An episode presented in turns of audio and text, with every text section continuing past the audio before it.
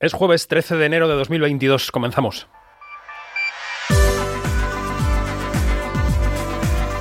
Quinótico. Cine, series y cultura audiovisual con David Martos. Onda Cero.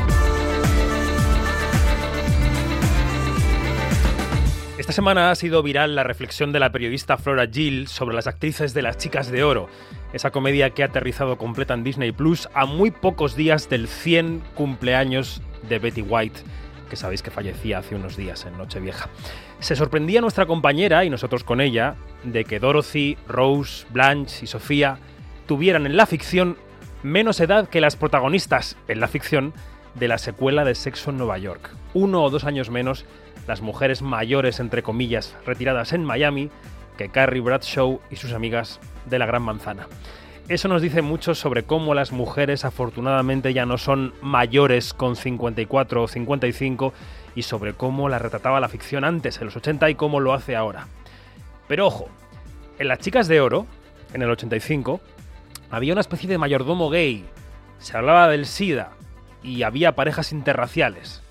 Hoy, en And Just Like That, esa secuela de Sexo en Nueva York, se ha eliminado a Chris Noth del episodio final por las acusaciones de abusos contra él.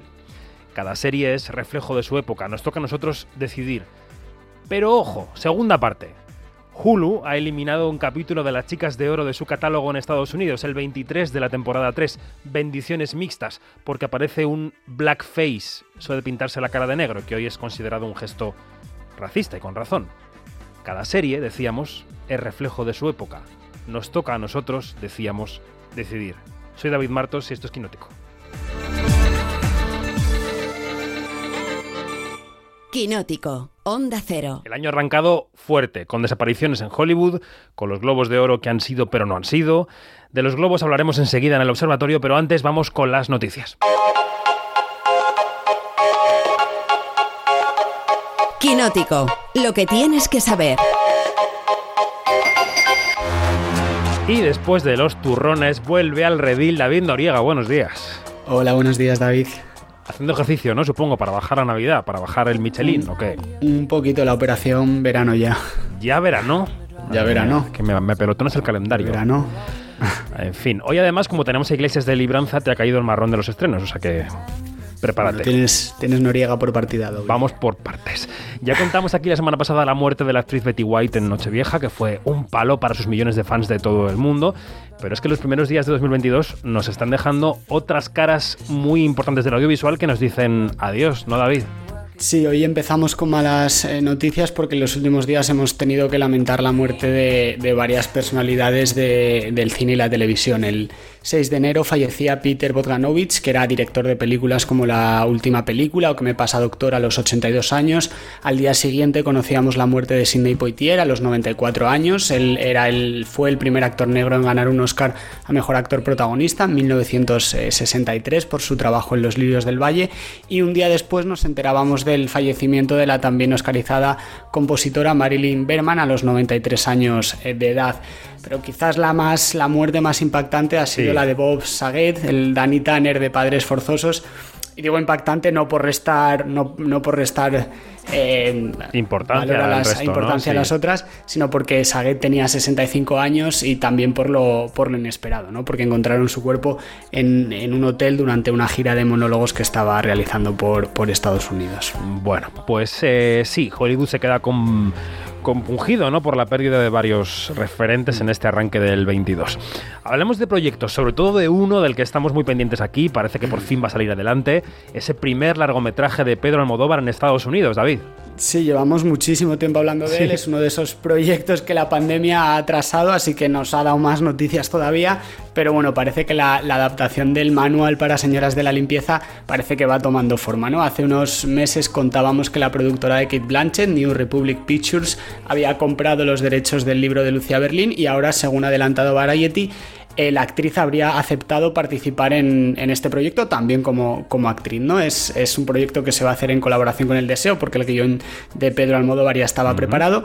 Y con esto nos, nos queda una duda en el aire, una, una, cuestión en el aire. Habíamos escuchado muchas veces al Almodóvar decir que quería contar con Tilda Swinton para esta película. No sabemos si este fichaje, esta incorporación de Blanchett, eh, supone que, la va, va a, que va a sustituir esta idea, que va a compartir reparto con ella. Estaremos pendientes de todas las novedades de esta primera película en inglés de, Pedro Almodóvar, que parece que, nos ha dado y que nos va a seguir dando muchas noticias en los próximos meses. A ver qué pasa, porque Pedro Almodóvar también aspira a, que se le vea en, los Oscars, las ceremonias de premios. Mm. En algunas sí, en otras no. Luego hablaremos de qué pasa con Madres Paralelas en el resto de los premios. Pixar ha decidido que su nueva película, y ya van tres, vaya directamente a Disney Plus. Será cuando los cines más necesiten títulos para atraer al público familiar.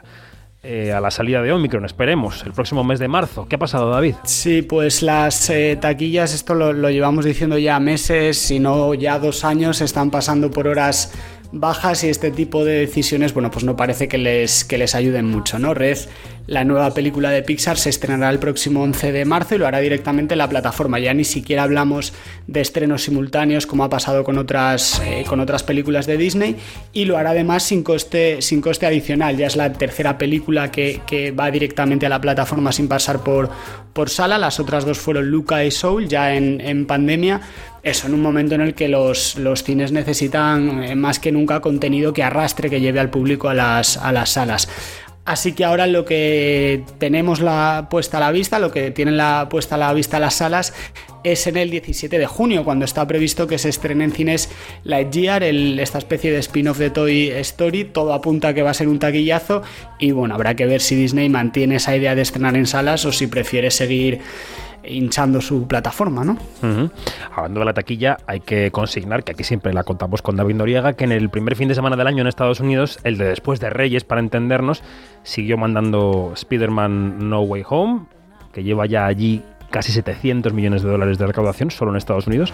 Después Canta 2 y después Agentes 355, la película de Penélope Cruz con Jessica Chastain, que se estrena aquí en unos días y que allí, digamos que ha decepcionado porque ha recaudado solamente unos 4 millones de dólares. Bueno, hablemos de Wes Anderson, que tiene pendiente de estreno la película que ha rodado aquí en Aranjuez, en España, pero que va a volver a adaptar un libro de Roald Dahl, ¿no?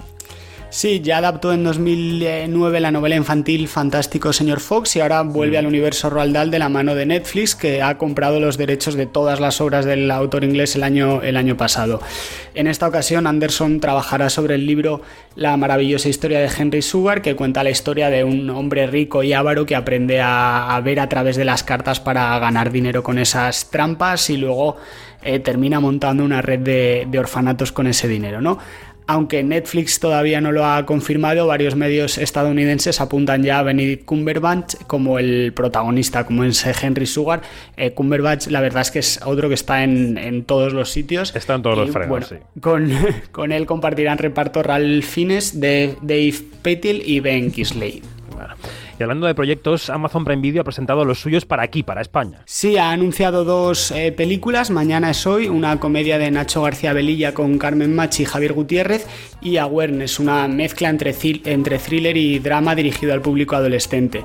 También se ha anunciado que Reina Roja, el bestseller de Juan Gómez Jurado, se convertirá en serie una producción de Mariano Barroso sobre la Marbella de los años 80 eh, con el título provisional de los FART y otra serie sobre dos limpiadoras que encuentran un cadáver sin huellas.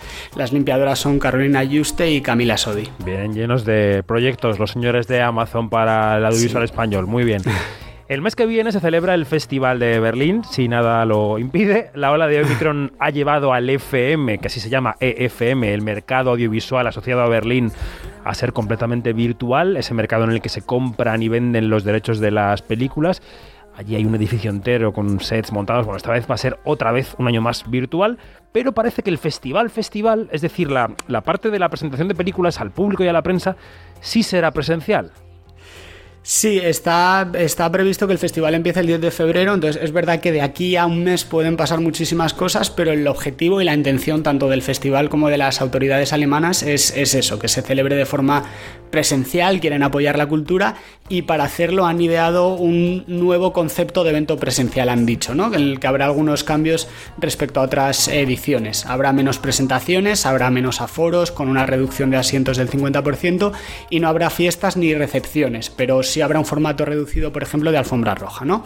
Como decíamos, el objetivo es apoyar a la industria cultural, así que el foco este año va a estar en las proyecciones en las salas, donde se cumplirán todas las medidas sanitarias que marquen las, las autoridades, hará falta mascarilla y, y luego la ceremonia de entrega de premios será el 16 de febrero y el Publikumstag se, se, extenderá otros cuatro días del 17 al 20, con proyecciones repetidas en, en, todos los cines a un precio de 10 euros y nuevamente siempre respetando las, las medidas y las recomendaciones sanitarias. Muy bien, y mantienen también la entrega del sello de oro honorífico a Isabel Huppert, que es una de las sí. caras del festival. De momento, la cara del festival. Y también, bueno, va a abrir François Ozon, pero en fin, es una, más, más un cine de autor, ¿no? No es tan conocido para el público, no es tan popular para el gran público. Bueno, mm. vamos a ir calentando el ambiente para el observatorio con los premios. Ayer se dieron a conocer las nominaciones de los SAG, son los Screen Actors Guild Awards, o sea, los premios del sindicato de actores que salen en pantalla en Estados Unidos, que siempre dan una pista bastante afinada de cara a los Oscar,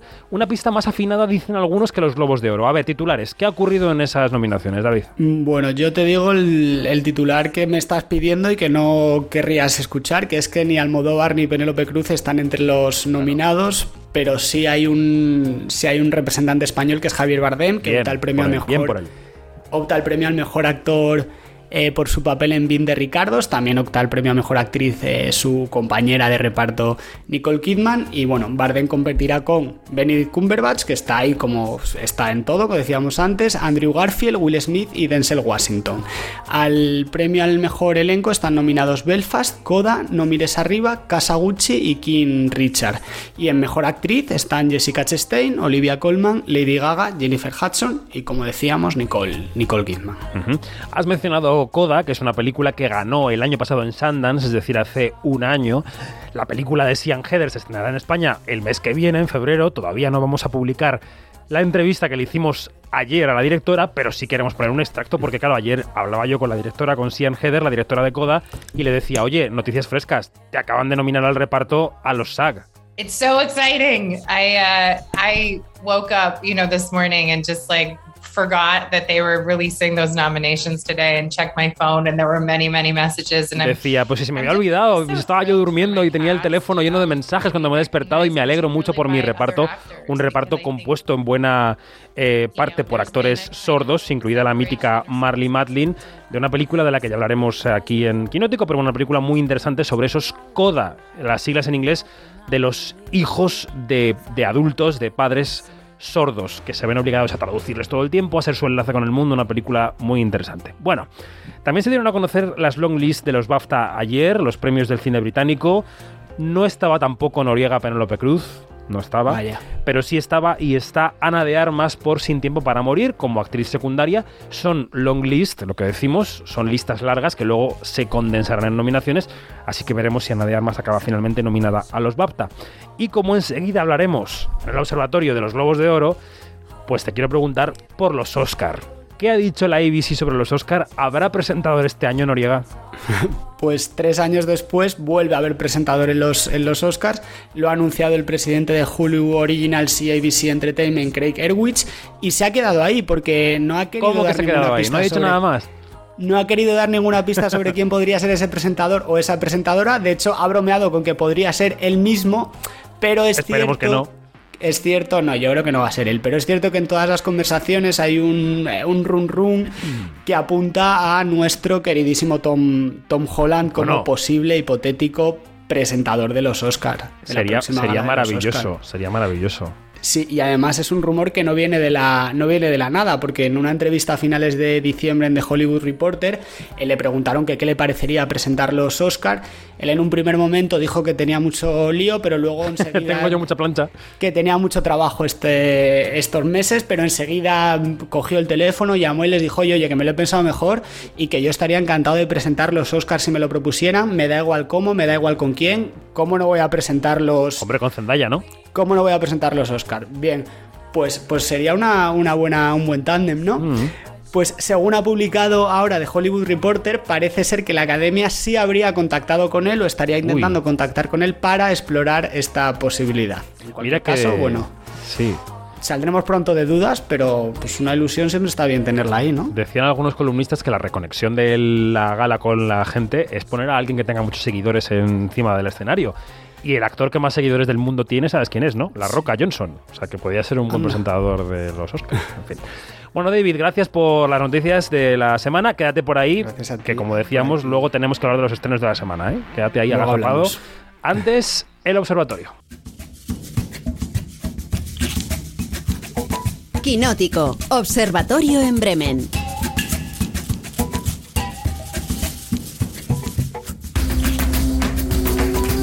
Vamos a felicitar el año a alguien. Bueno, ¿hasta cuándo se dice feliz año en este programa? Eh, vamos a decir que hasta marzo. Bremen, Janina Pérez Arias, feliz año, buenos días. Buenos días, Froyes Neues ya. Por eso no lo he dicho en alemán, porque no me atrevo. En su momento yo lo decía, pero no, ya no lo digo. Y en Nueva York, como son seis horas menos, pues está un poco más justificado que digamos Happy New Year, porque estamos más cerca de 2021. Corresponsal del Universal en Nueva York, Alejandra Musi, buenos días. Happy New Year.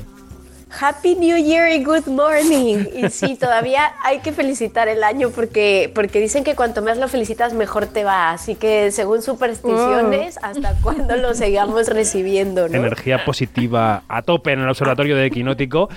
Ya lo saben los quinóticos, las quinóticas el domingo tuvieron lugar los globos de oro fueron los más deslucidos, los que tuvieron menor repercusión de la historia.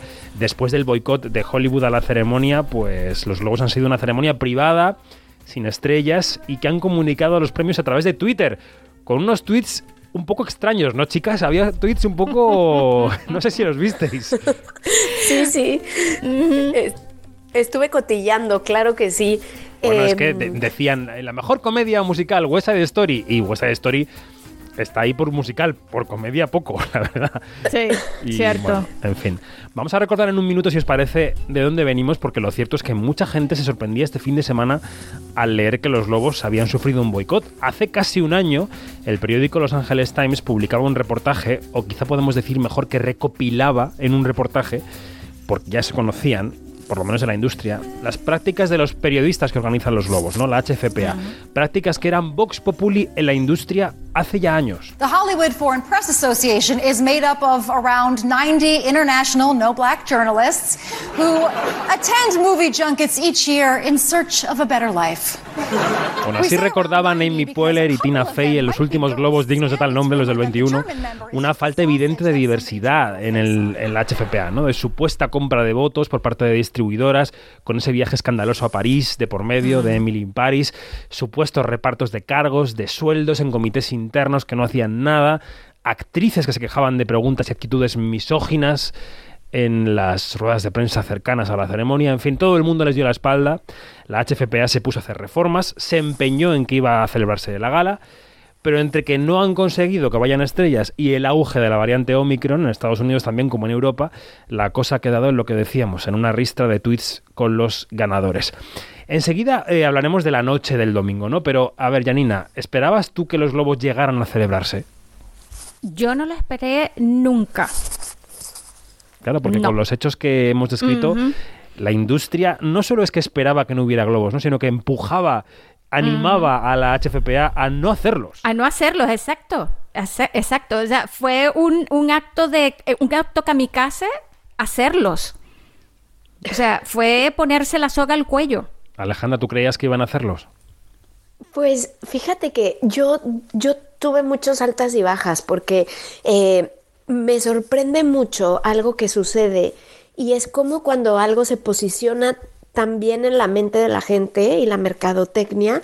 Es, es un ejemplo, ¿eh? los globos de oro creo, lo difícil que es que la gente como que mm, le importe o entienda todo lo que hay detrás. Entonces, eh, parece que hay dos mundos paralelos. Uno, todo lo que sabemos, pues los que estamos en este medio y periodistas de cine que hemos seguido como que esta polémica muy de fondo, pero luego la gente no se había enterado de nada. Bueno, es que tú veías los tweets celebrando las nominaciones de actores conocidísimos, los tweets de fans, ¿no? Que se alegraban como si hubieran sido nominados cualquier otro año.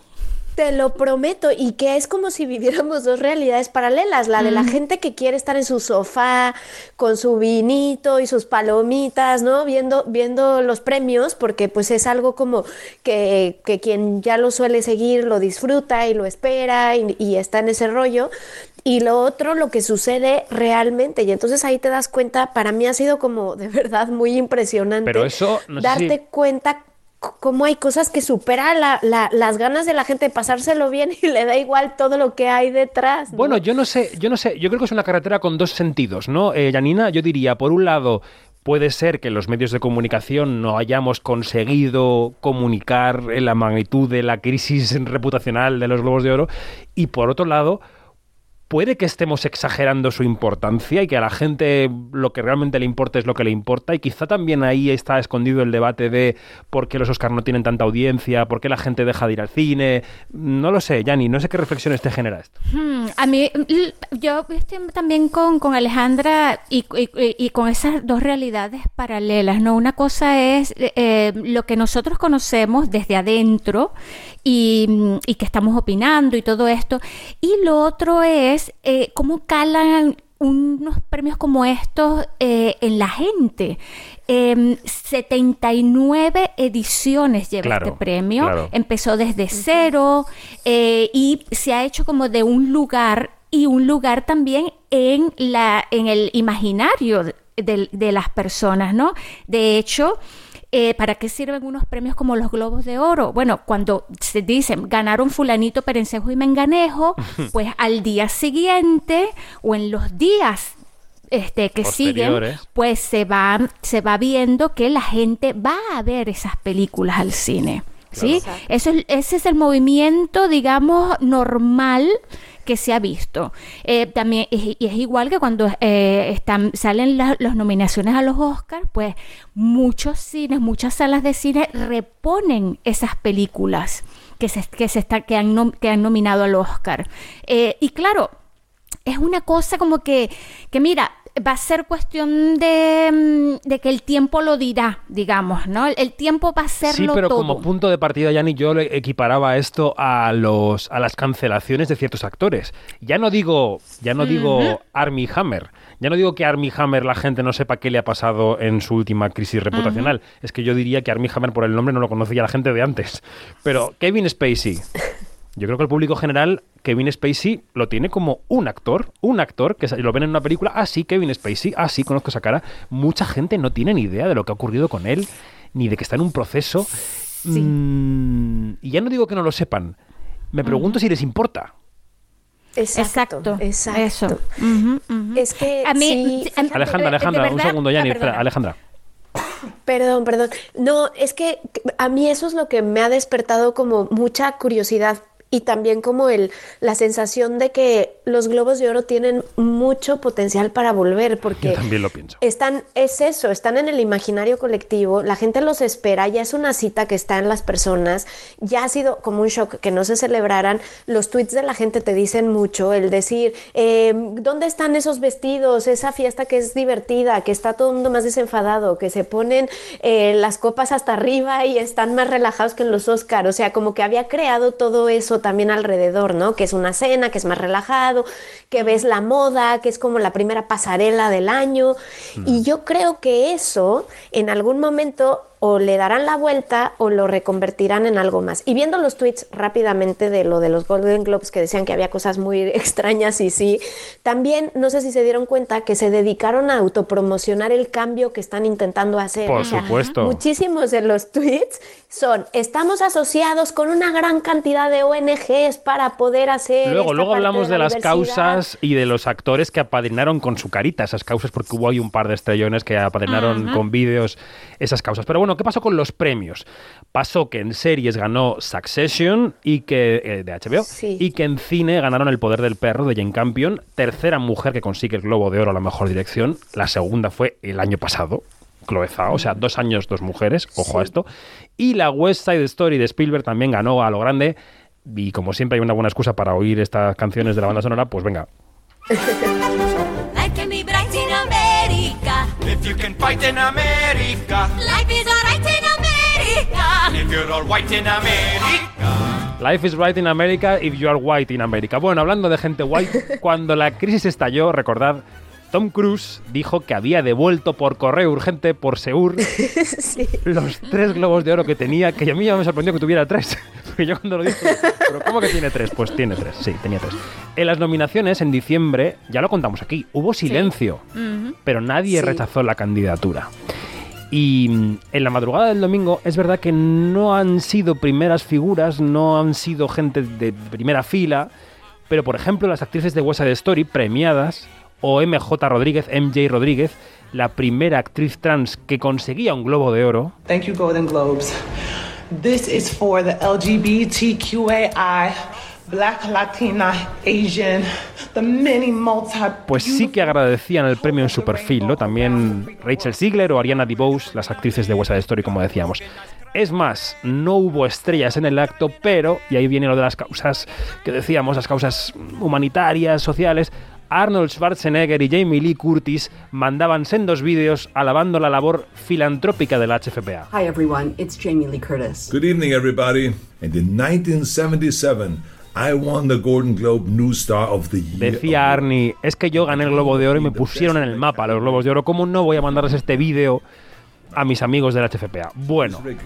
¿quiere esto decir que el HFPA ha superado el bache? Pues yo creo que no, ¿no? No. Que no. Pero, No. pero, del espeso silencio hemos pasado a una tímida celebración de algunos de los premios. Y eso, como decía antes eh, Alejandra, o no sé quién lo comentaba, creo que Alejandra, eso puede indicar que con los cambios pertinentes, que yo creo que tienen que ser profundos, una marca tan sólida como los Globos de Oro, pues podría superar el bache, ¿no? Vamos a analizarlo todo poco a poco. A ver, primero los premios. Yanni, eh, ¿han dado señal de diversidad estos Globos de Oro con los premios de 2022? ¿Son un mensaje votado intencionalmente para decir hemos aprendido la lección? Bueno, a ver. Eh, tomo la pala- la- las palabras que, que dijo Arnold Schwarzenegger, eh, que los globos de oro le pusieron en el mapa, ¿no? Y, ah, y los globos de oro, si no, estuvier- si no tuvieran ahorita la racha que, le- que tienen, este premio para, para MJ Rodríguez hubiera sido el bombazo. Vamos a estar claros. Y hubiera sido también el bombazo para las actrices de, de West Side Story, que son dos personas con, eh, digamos, con un trasfondo o con un background eh, de inmigrantes. Una es eh, eh, latina o de, de familia latina, la otra es latino-afroamericana. Voy a meter la cuña Entonces- quien quiera recuperar la entrevista con Ariana DeBose, que le dé para atrás a los podcasts de Quinótico, que aquí la hemos entrevistado a la protagonista de West Side Story. Sigue, sigue. Sí, entonces, claro, estos premios, la premiación, eh, y fíjate, a Will Smith también se le premió un actor afroamericano. Entonces, claro, desde, desde este punto de vista, sí ha habido esa diversidad. Ahora, la diversidad hacia adentro, ¿no? Hacia, hacia qué, quiénes son los que votan. Ese, porque ese es la, la- esa es la, la discusión paralela, porque estamos viendo diversidad en cuanto a qué se vota y a qué se premia, y también la diversidad de quiénes votan. ¿Sí? Mm. Y eso supuestamente con, lo, han, lo han, digamos que solucionado, entre comillas, porque lo que han hecho es una convocatoria para, para mm, adherir mm, 21 nuevos periodistas, ¿no? Tengo entendido. Y pero lo que no lo que tenemos que poner también es, eh, eh, en claro es que en junio hubo una, una retirada de miembros, una, es una, eh, fue una miembro china Sí. y, la, y el otro fue uno de, mm, de Holanda. Entonces, claro, ellos esta- no estaban contentos con todos los cambios que estaba haciendo la, la asociación, porque no ha habido un cambio profundo en cuanto a la cúpula. Entonces, mientras sea la cúpula esa misma que ha, digamos, incentivado todas estas, estas actividades eh, de cariz mafioso, eh, todavía esté allí, pues no va a haber un cambio. Puedes meter a 10 afrodescendientes, puedes meter a 10 chinos, puedes meter a 20 latinos y puedes, puedes tener 50 millones eh, de dólares destinados a, a, causas filantrópicas, pero eso no va a cambiar, porque lo que se quiere, y yo creo que este es el mensaje que está mandando la industria con este intento de boicot, es que la cúpula, la élite que los maneja, que maneja eh, la asociación, se, vaya en plano, mm. eh, y se vaya toda. Alejandra. Sí, estoy muy de acuerdo con Yanni y además apunto que algo muy interesante también es analizar lo que no se ve.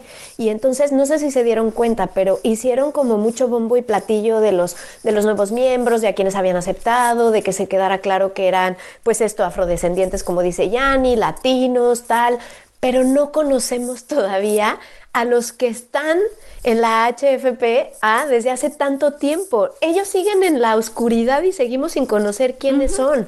Y eso es lo que dice Yanni, es muy interesante. O sea, sí, hemos aceptado a todos estos y miren, miren qué bien lo estamos haciendo, pero ¿y quiénes son los demás? ¿Siguen en activo? ¿Siguen escribiendo? ¿En qué medios? ¿Les pagan por escribir? O sea, todo lo que exigen, ¿no? Para que puedas entrar a la, a la, a la asociación y los que están realmente lo hacen.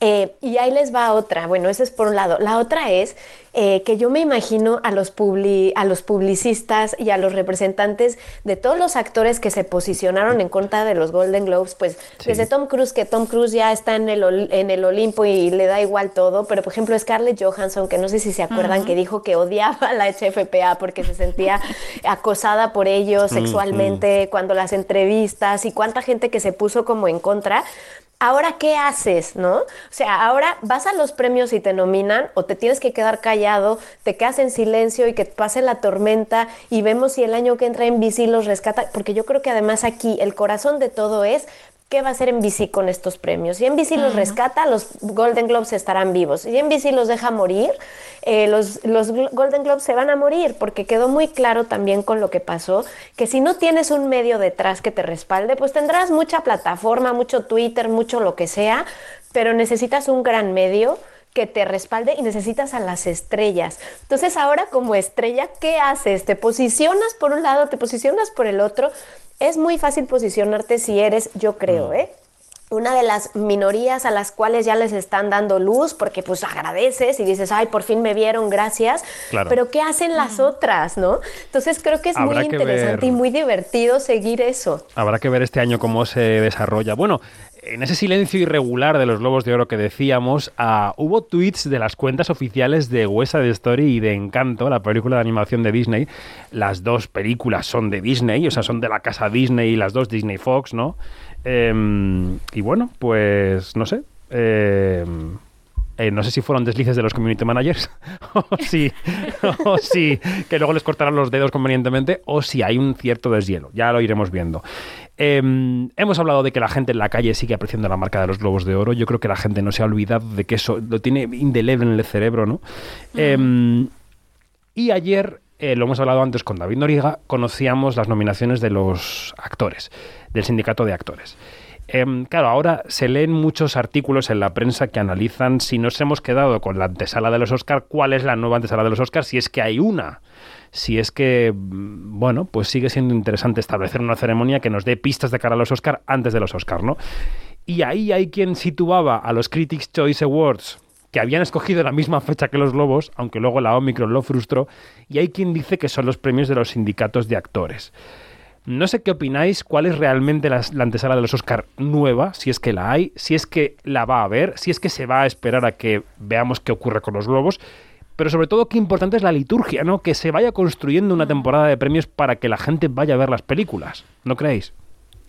Eh, por supuesto, por supuesto. Yo tengo aquí una, observación con los Critics' Choice eh, Awards y es que Em, yo creo que mm, ellos fallaron porque se les está tildando de oportunistas, de, de, corroñeros, de todo esto, ¿no? Entonces yo creo que la estrategia que usaron ellos para, para decir, oigan, eh, existimos, somos transparentes, eh, premiennos a nosotros, véannos eh, y, somos capaces, tenemos un... Eh, mira, es que tú te metes en la página de esta gente y tú sabes exactamente quiénes están allí, con nombres, apellidos, background, todo. O sea, lo, lo único que nos falta es el número de cuenta. y de verdad, o sea, es una transparencia que a mí me abruma. Pero eso es lo que está pidiendo la gente. Pero eh, la estrategia de ellos para, para, para digamos, para, para darse a notar, para hacerse sentir, Mm. fue total y absolutamente falsa. Ha sido torpe, ¿no? Yo creo que la to- ha sido muy torpe la comunicación. Muy torpe, torpe, torpe, torpe, torpe. Y, y la, y, y me extraña tanto porque allí hay eh, profesionales de la comunicación. Entonces, tú me, yo, entonces yo me pregunto, ¿quién cuernos eh, dio, le, le aconsejó a esta gente? ¿Cómo fue la, la, digamos, la dinámica de, de- de lo que vamos a hacer? Ahora, por otro lado está el premio de los sindicatos que me parece que tiene más prestigio porque es un, es un premio como que, como que eh, muy entrañable y, y se siente como que muy verdadero. Mm. ¿Sí? Sí, Eh, muy bueno, desde es la dentro, ¿no, Yanni? Muy desde dentro, exacto. Bueno, y luego están los Eh, Spirit Awards, que antes iban muy pegados a los Oscars y ahora se han distanciado porque es verdad que, que se habían convertido en una ceremonia muy divertida, estilo globos, pero demasiado pegada a los Oscars, quizá, ¿no? Exacto. Sí, y vamos sí. a ver qué van a hacer ellos también, ¿no? Alejandra, no sé cómo ves esto de la antesala, de la liturgia, de las películas. Yo creo que sí, que como decíamos, es bonita, se necesita, la gente se va preparando y además, bueno, todo está hecho para ayudar a la industria realmente, para motivar a la gente, es una mercadotecnia de películas, ¿no? Al final. Y, y lo que me pasa es eso, que me hubiera encantado que los Critics Choice Awards como que hubieran podido tomar ese, ese lugar, pero vuelvo a lo mismo, la mercadotecnia, qué importante es, ¿no? Lo que dices, lo que no dices, cómo lo dices. Y yo creo que es que los tomó por totalmente eh, mm, sorpresa, o sea, que, que- que fue algo que les vino como un torbellino, no tenían una estrategia, se notó, fue torpe y, y qué complicado, porque por un lado pues es aprovechar el momento, que creo que además pues como organización, eh, siempre que tienes una ventana pues la intentas aprovechar y es muy legítimo hacerlo, ¿no? Eh, pero, pero el cómo lo haces, qué difícil, ¿no? Ese matiz entre no ser oportunista y hacerlo bien ha sido muy complicado. Y luego algo que no les ayudó es que escogieron la misma fecha para los Golden Globes, Claro, que yo claro. creo que es una fecha muy de la torpeza, ¿no? codiciada. ¿no? Porque es perfecta, o sea, vienes justo de haber pasado las fiestas, aquí, bueno, pues en lugares como Estados Unidos, ¿no? Que, que no hay nada entre una cosa y otra como a nivel festivo, tal, Sí, no sé qué, y que ya quieres tener algo de vidilla, es perfecta, pero atropelladísima porque fue meterse a la fecha de los Golden Globes y luego ni siquiera poderla concretar porque con todo lo que ha pasado con el Omicron la tuvieron que posponer y no tienen fecha mm, todavía, o sea, están allí. Entonces ha sido, pues les ha salido muy mal la jugada, ¿no? Y, y, y a veces pues te juega el timing y te juega también la sorpresa, ¿no? Entonces eh, quiero pensar que, que podrán reconducir, ojalá. Y, y que volvemos a lo mismo, que los Golden Globes no es, un, no es una marca pequeña, entonces también es como si los es como si los Oscar entraran en una gran polémica y quisieras borrarlos de un plumazo. pues, Hablando de los Oscar. No es tan fácil, ¿no? Hablando Sí. de los Oscars, antes comentábamos con Noriega la- el anuncio que ha hecho el manda más de la ABC diciendo este año sí habrá presentador barra A, barra E de los Oscar. Eh, ¿Os parece esto un acierto? ¿Es el camino para recuperar de alguna manera la audiencia de los Oscar?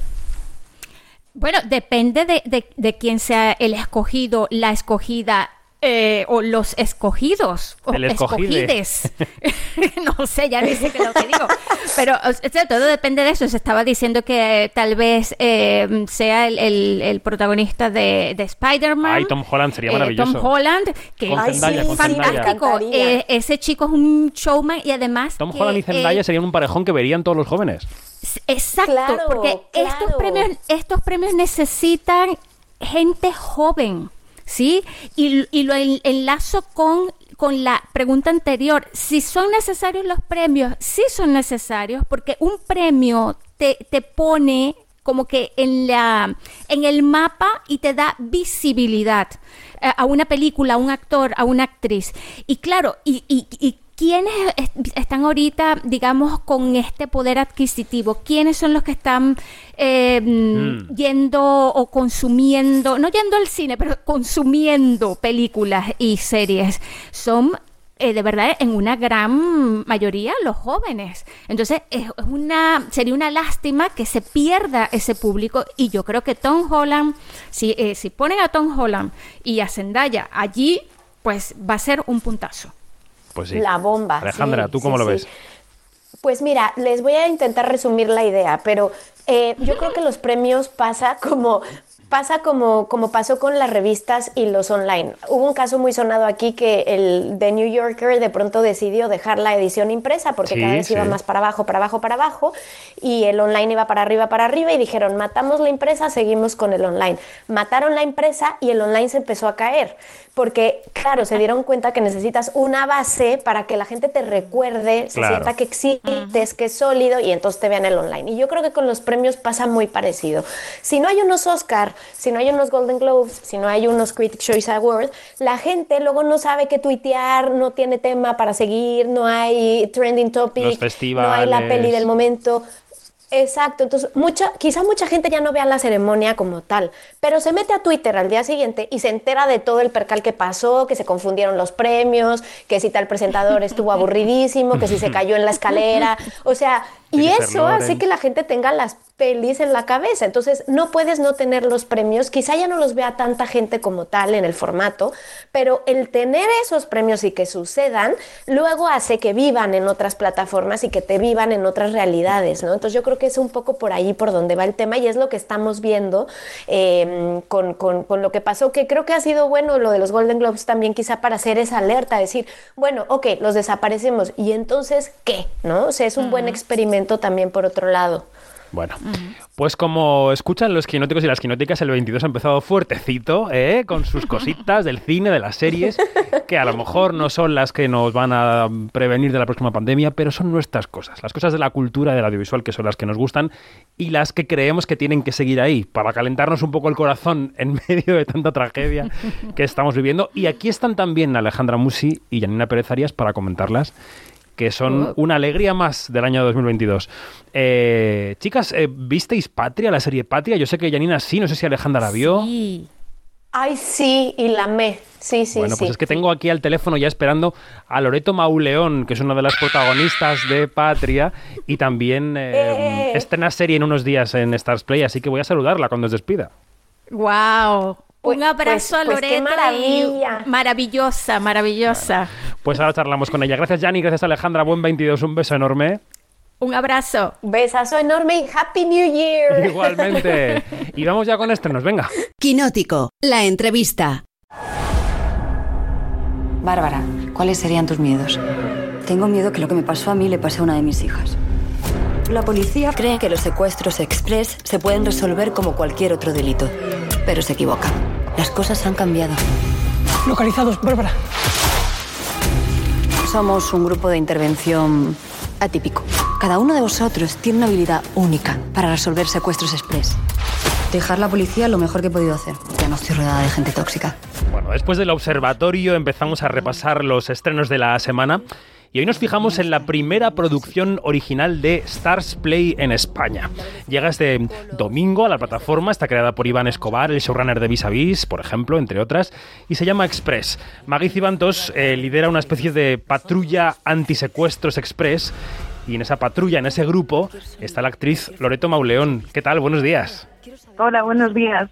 ¿Cómo bien, estás? gracias. ¿Todo bien?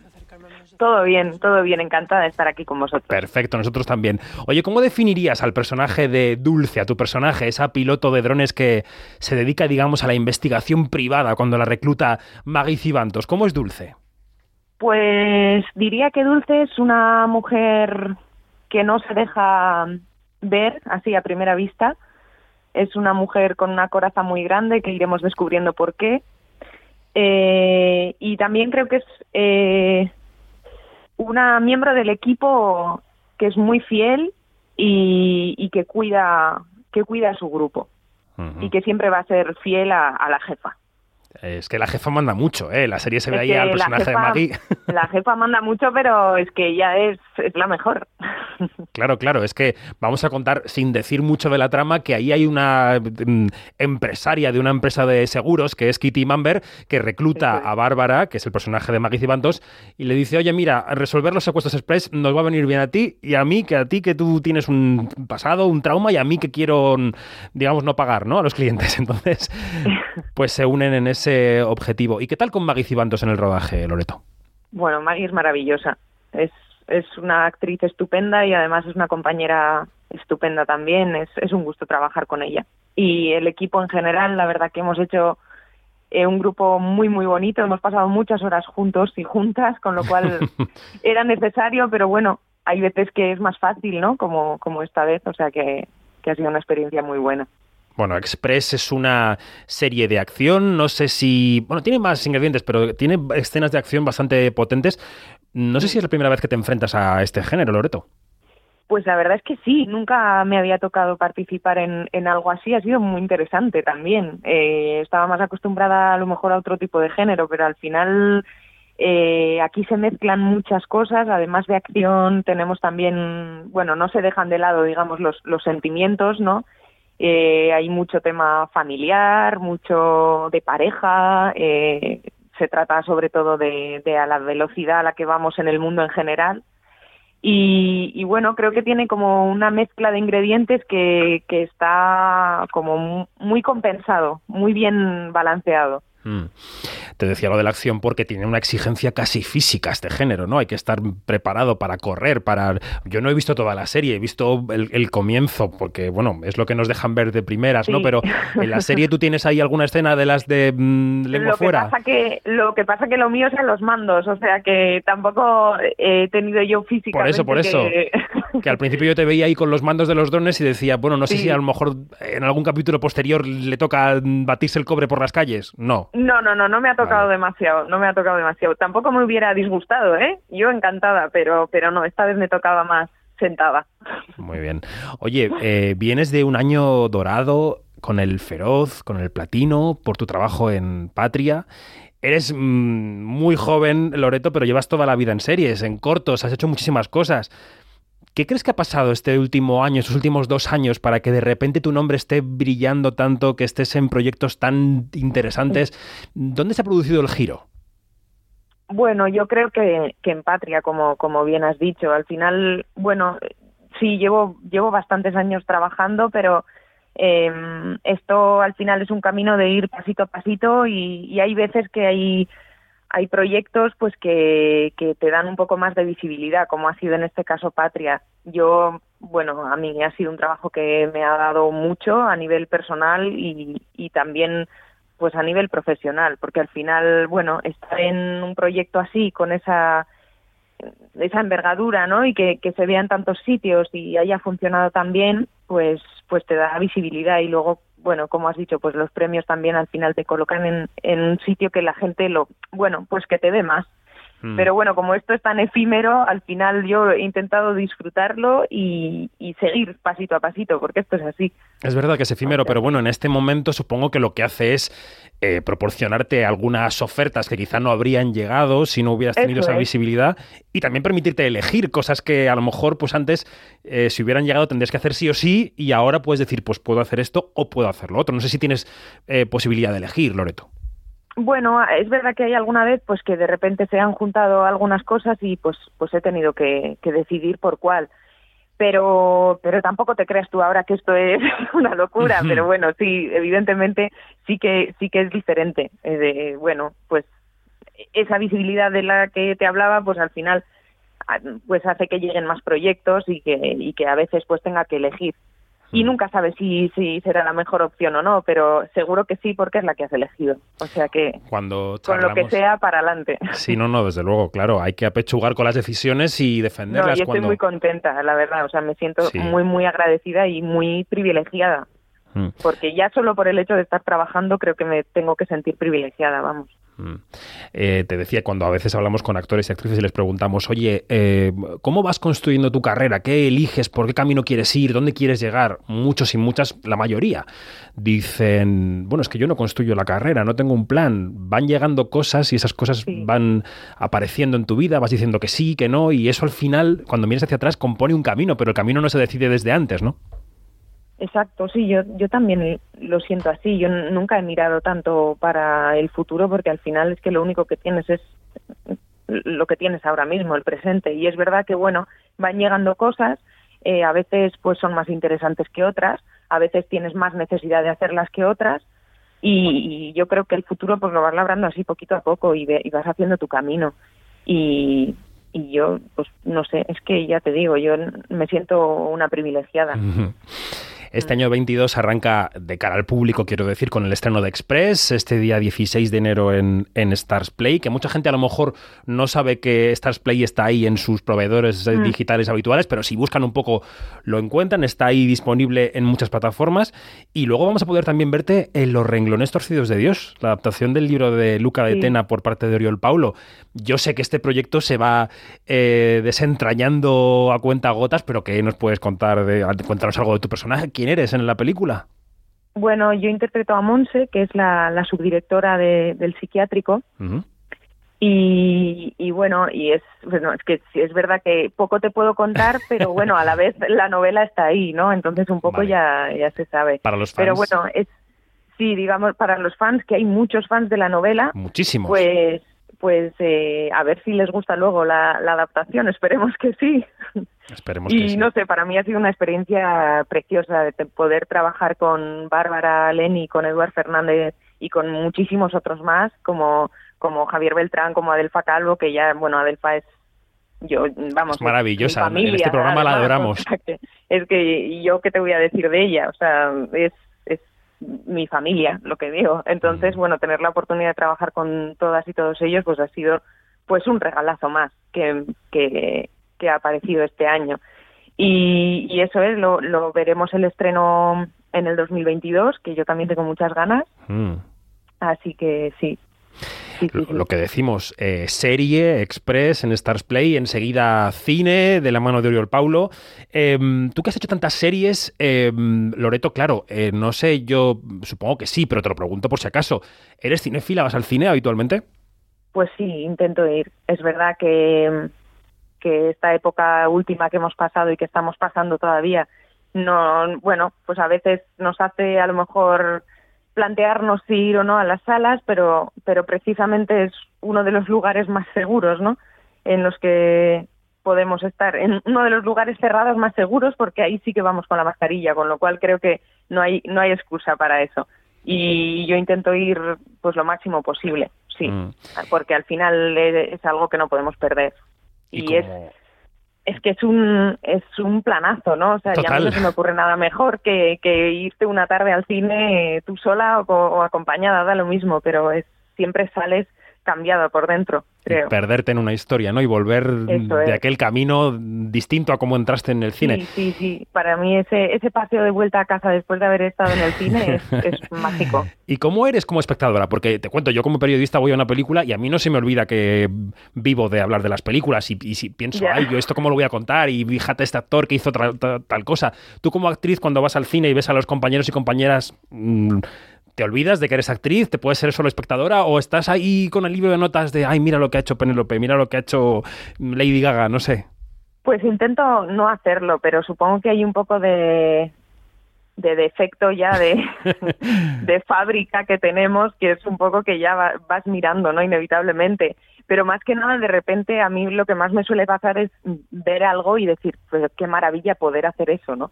Sea, es casi más de admiración que, que de ir con el blog de notas ahí apuntando lo que no. O envidia final- sana, si se puede tener envidia sana, eso- que no lo sé si claro, se puede porque tener para sana. eso no vas al cine, va- vas a, a disfrutar, con lo cual intento dejar eso de lado, pero bueno, a veces es, es difícil, yo qué sé. Bueno, Sí. ¿y proyectos, rodajes para este año, Loreto, qué tenemos? Bueno, pues tengo un proyecto del que no puedo hablar, como siempre se dice, pero es la realidad. Vaya. pero bueno, dentro de no mucho yo creo que sabremos un poco que se, que se podrá decir, o sea que bueno, eh, dentro de poco eso en audiovisual y después eh, estaré en el teatro, que ya, Mm. ya estuvimos en, en diciembre en los teatros del canal con una historia de amor y Sí. vuelvo a finales de, de enero también y estaremos hasta principios de abril en el Infanta Isabel, o sea que que estoy muy contenta y que invito a todo el mundo desde aquí a que venga al teatro, que también es un, un espacio Por que tenemos que conservar. Por supuesto. Pues vaya año, serie, teatro, cine. eh, vamos a tocar un poco de madera para que siga así, seguro que sí. Ojalá, que ojalá. así.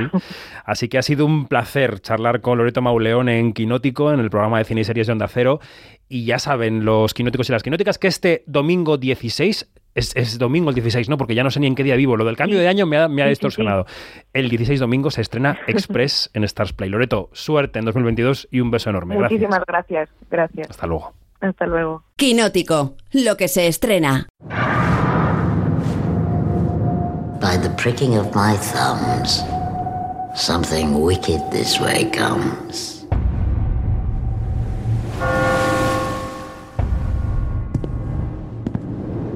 My husband. King that shall be. If we should fail, We fail.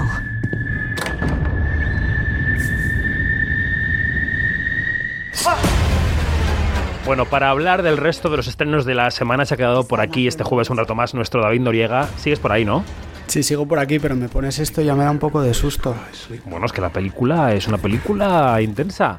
El gran estreno de la semana llegaba ayer miércoles de forma limitada a algunos cines y se podrá ver a partir de mañana en Apple TV Plus. Esto Sí, es es como, como lo decimos, o sea, en cines dos días y luego ya en Apple Plus. Perdona, David, sigue. Nada, no te decía que, que sí, que esta es la, la película que estábamos escuchando de, de fondo, que es el debut en la dirección en solitario de Joel Cohen, uno de los hermanos Cohen, y es Macbeth, la tragedia de Shakespeare, a la que le ponen voz y cuerpo Frances McDormand y Denzel Washington. Denzel Washington, al que nominaron para un Globo de Oro, que no ha ganado, competía con Barden y Will Smith, eh, que se lo ha llevado Will Smith. Y la película está filmada en blanco y negro y en formato cuadrado. Sí, un poco murnau, así una cosa un poco expresionista, yo diría que es la película. Una opción arty para los amantes de, de lo cultureta, de lo gafapasta, digamos, Macbeth, en Apple TV Plus a partir de mañana, porque en cines se estrena en un circuito tan limitado que es muy improbable que la pilléis. Si la pilláis, genial, mejor en cine, pero en Apple TV Plus a partir de mañana. Bien. Em, pero hay una cantidad de público brutal, brutal, que está sí seguro que van a pillar en cines, que está esperando desde hace mucho tiempo que se estrene Scream. No tiene ni puta gracia, Amber. ¿quieres jugar a un juego, Tara?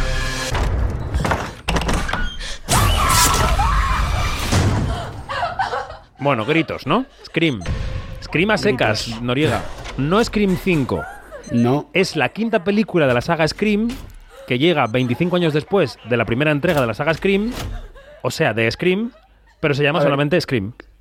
es esta nueva entrega de la saga. eh, es eso, la, es la nueva entrega de la saga que está recibiendo muy buenas críticas entre los amantes del, del género. ¿no? Vuelve a los orígenes de la, de la primera película. Han pasado 25 años desde los asesinatos que aterrorizaron al pueblo de Woodsboro. Y ahora alguien se ha vuelto a colocar la máscara de Ghostface para perseguir adolescentes, ¿no? Repite el trío protagonista de la primera, de la primera cinta, Neve Campbell, Courtney Cox y David Arquette. Qué manía tiene la gente de ponerse máscaras y perseguir adolescentes. Pero siguen haciendo películas y siguen haciendo taquilla y vendiendo palomitas. Y entonces, pues ahí estamos. Scream. Scream 5, que no es Scream 5, es Scream. No, Scream. Tanto terror, tanto terror. Vamos a relajarnos con un poquito de música.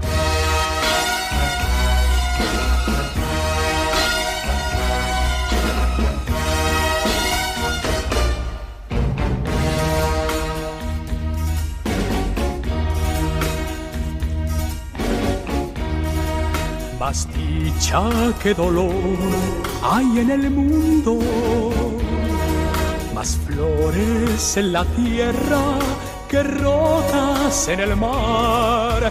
Hay mucho más azul que nubes negras y es mucha más la luz que la oscuridad.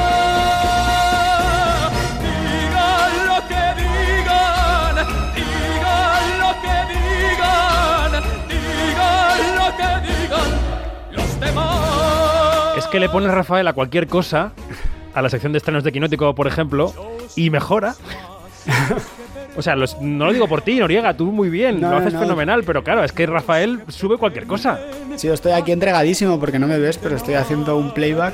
No te veo, pero te intuyo, te intuyo. intuyes. ¿Por qué ponemos Rafael? Dirá la, gente, la buena gente incauta e inocente que nos escucha.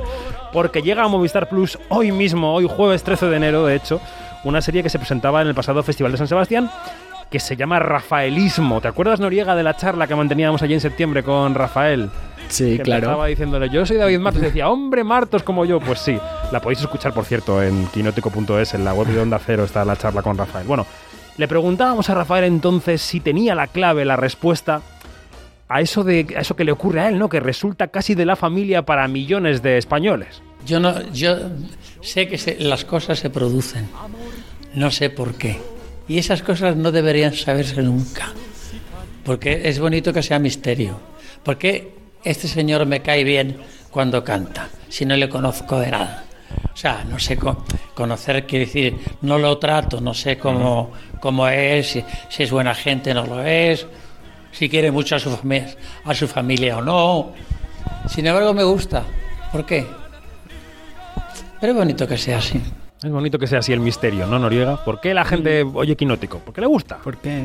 Claro, ya está. Bueno, pues llega a Movistar Plus la serie Rafaelismo, dirigida por Charlie Arnaiz y Alberto Ortega, que son los directores, por cierto, de Anatomía de un Dandy, ese documental de Paco Umbral, que se estrenaba el año pasado y que era también muy recomendable. Y es un documental que explora, bueno, la vida, la, la- la carrera, la obra, la familia de Rafael, incluidas algunas de las crisis nerviosas que tuvo en la primera etapa de su carrera, que le llevaron a retiradas momentáneas. Una serie interesante para conocer al personaje. Eh, vas a verla, ¿no? Supongo. Estarás entregado. Sí, claro, vas a verla por supuesto que sí. Ya que estamos hablando de plataformas, una película de animación que llega directa a una plataforma eh, que ha esquivado el circuito de los cines, igual que ocurría con la de Pixar que nos contabas antes, con Red, que se va a Disney Plus. Hablamos de otra que llega a Amazon Prime Video, se llama Hotel Transilvania Transformania. Durante siglos, ningún humano ha tenido el poder de convertirse en monstruo. Hasta ahora. ¿Pero estás seguro? Descubrámoslo. Bueno, es el capítulo final de esa saga de animación Hotel Transilvania, protagonizada por una familia de monstruos que viven en un castillo. Y llega directamente a Amazon este viernes 14. ¿Tú has visto las pelis de Hotel Transilvania? ¿Te gustan? No, debo decir que no las he visto. Muy bien. Pues, Pero- pues no hagan caso a David Noriega. Pero hagan lo que dice y no lo que hace. bueno, hagan lo que digo que hagan. eso es. Vamos a decir también que está en Amazon Prime Video The Tender Bar, la nueva película como director de George Clooney que se estrenaba la semana pasada, pero que en Reyes, como teníamos el especial series, pues no lo contamos. Y que Eternals de Marvel llega a Disney Plus tras su paso por los cines, ya está en Disney Plus desde ayer. Eh, esta sí que la has visto, ¿no, Noriega? La de Eternals. Eternals sí la he visto, claro. Digo, no me va a preguntar por Eternals a ver si es que va a ir a pillar. No, no, no, que sí, que sí. Eternals la he visto, por supuesto que la he Que visto. sé que la has visto. Bueno, pues volviendo a los cines, ¿quién es Madeline Collins, Noriega? Pues es el personaje que protagoniza otro de los estrenos de esta semana. Esta película pasó por Venecia, está dirigida por Antoine Barrault y los protagonistas son Virginie Fira, la monja lesbiana de Benedetta, Sí. que también he visto, Muy bien. y nuestro, nuestro Kim Gutiérrez. Es la historia de una mujer que lleva una doble vida entre Francia y Suiza. Es eh, un tráiler que suena así. Chaque fois, c'est la même histoire. Elle est joyeuse quand tu arrives et bouleversée quand tu repars. C'est très dur pour elle. Tu sais, mon cœur, je vais travailler. Je veux pas. Y para acabar, eh, David Noriega, hoy la selección musical de esta sección, mm, digamos, no, no- no se pierde una, no le falta un perejil.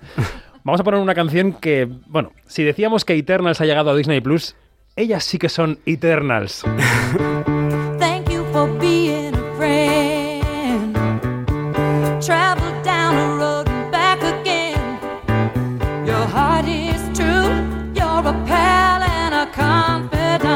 las chicas de oro, Noriega.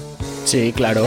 De hecho, estoy reviéndolas otra vez, revisándolas, revisitándolas. Bueno, ¿por qué? Porque desde ayer están disponibles al completo todos los capítulos en Disney Plus. A cinco días, por cierto, cuatro ya, del 100 cumpleaños de Betty White. Noriega, el chico de oro, muchas gracias. Hasta la semana que viene. Un abrazo, David. Hasta la semana que Adiós.